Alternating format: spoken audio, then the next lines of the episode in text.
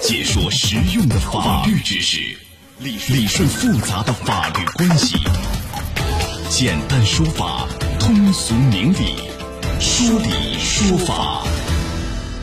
好，接下来我们进入到高爽说法的说理说法，我是主持人高爽，继续在直播室向您问好。广西的何某啊，从二零一九年开始呢，陆续把自己收藏和在其他地方买的这个茶叶卖给了江西的一个朋友刘女士。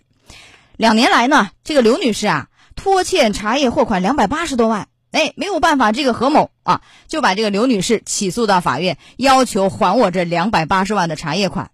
然而呢，让人没有想到的是，就在开庭前的十二天，这个何某啊，突然被公安机关给逮捕。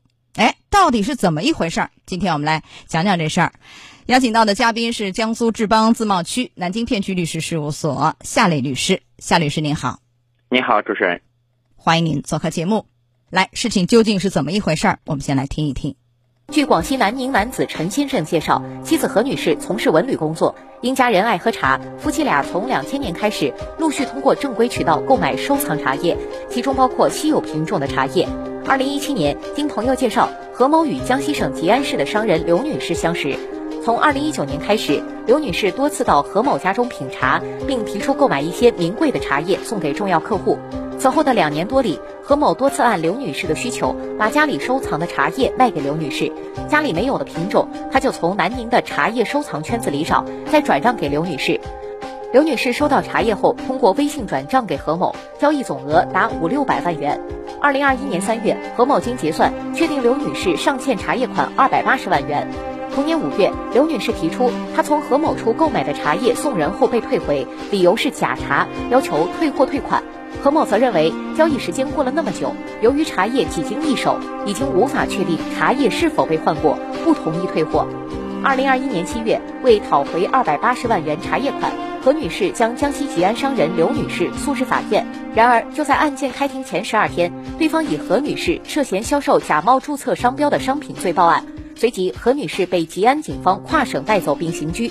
据陈先生称，刘女士提出一千二百万元的赔偿要求，理由是他给重要客户送了从何某处购买的茶叶后，被发现是假茶叶而退回，这严重影响了企业及个人声誉，损失巨大。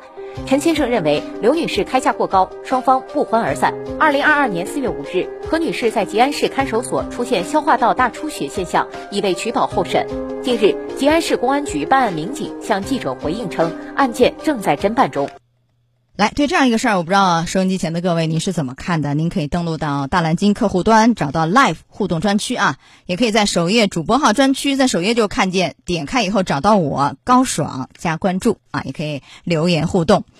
这事儿很震惊啊！我不知道这个，嗯，夏律师怎么看？首先，这个您给解释一下，就是何某可能涉嫌这个销售假冒注册商标罪吗？这个案件呃啊，您分析分析。销售这。假冒注册商嗯标的商品罪呢，这个是有一个明确的构成条件，就是要销售明知是假冒注册商标的商品，啊，就是说他必须要知道他自己这个呃这个商品本身这个商标就是假冒的啊，以这个为前提，然后才是如果违法所得数额巨大或者是其他严重情节才会构成犯罪。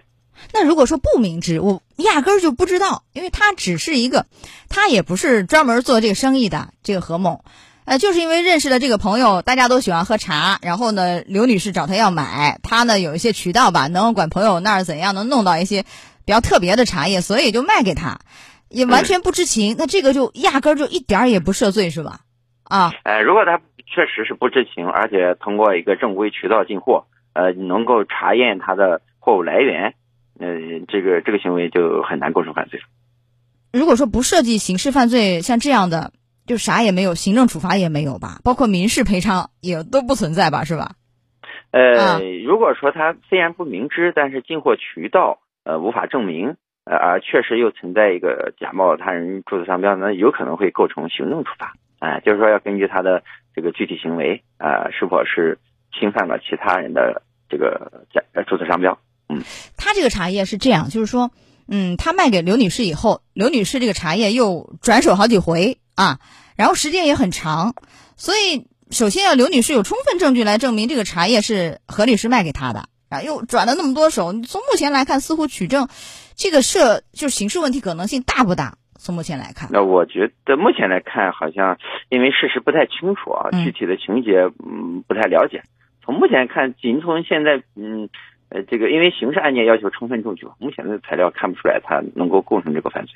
所以这个嗯呃，警方是正在侦查，我们也期待这一块儿的啊，这个案件的详细报道。这是一块儿，完了以后，我们说说这个民事方面。民事方面，因为刘女士是从何某那儿买的茶叶，他们两个形成一个合同的一个买卖关系，是吧哎，一个嗯合同关系。那如果说何某真的构成犯罪，这个合同就不成立了吧？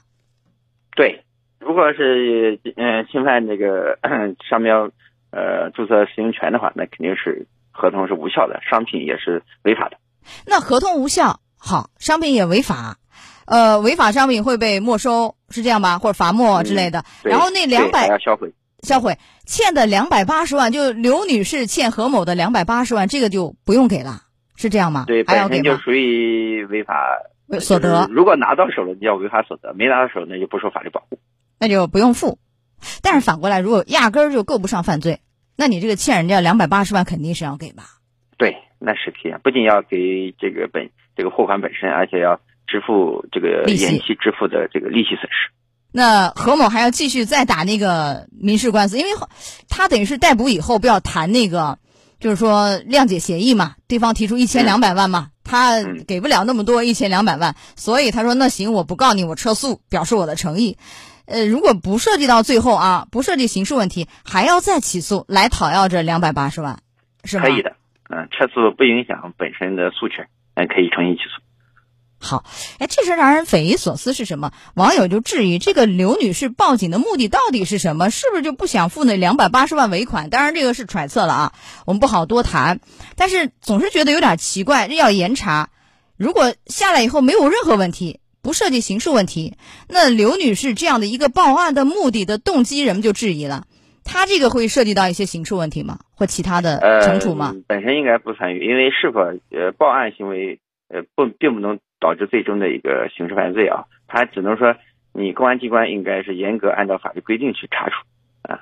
嗯，好，来，我们觉得这个案件其实有一些值得提醒大家的地方，就是我觉得作为普通消费者，肯定是要，尤其销售商呃这个食品的时候，要一定要按照食品安全法的相关规定办理相关的这个许可啊备案，然后这个 进货的渠道一定要合法合规。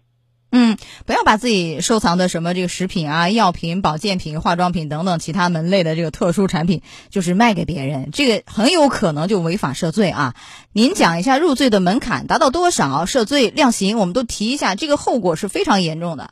嗯，假冒销售假冒注册商品的商呃假冒注册商标的商品罪，它是五万元以上就构成了这个犯罪。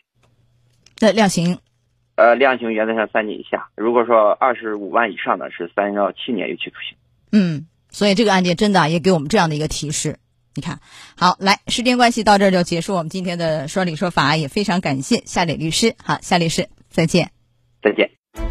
高爽说法节目收听时间：首播 FM 九十三点七，江苏新闻广播十五点十分到十六点；复播 AM 七零二，江苏新闻综合广播二十二点三十到二十三点。想咨询法律问题和主持人高爽互动，请下载大蓝鲸 APP 到高爽的朋友圈。节目微信公众号“高爽说法”，网络收听方式：江苏广播网三 w 点 vojs 点 cn。智能手机下载大蓝鲸 APP 或蜻蜓、喜马拉雅等，搜索“高爽说法”，可随时收听。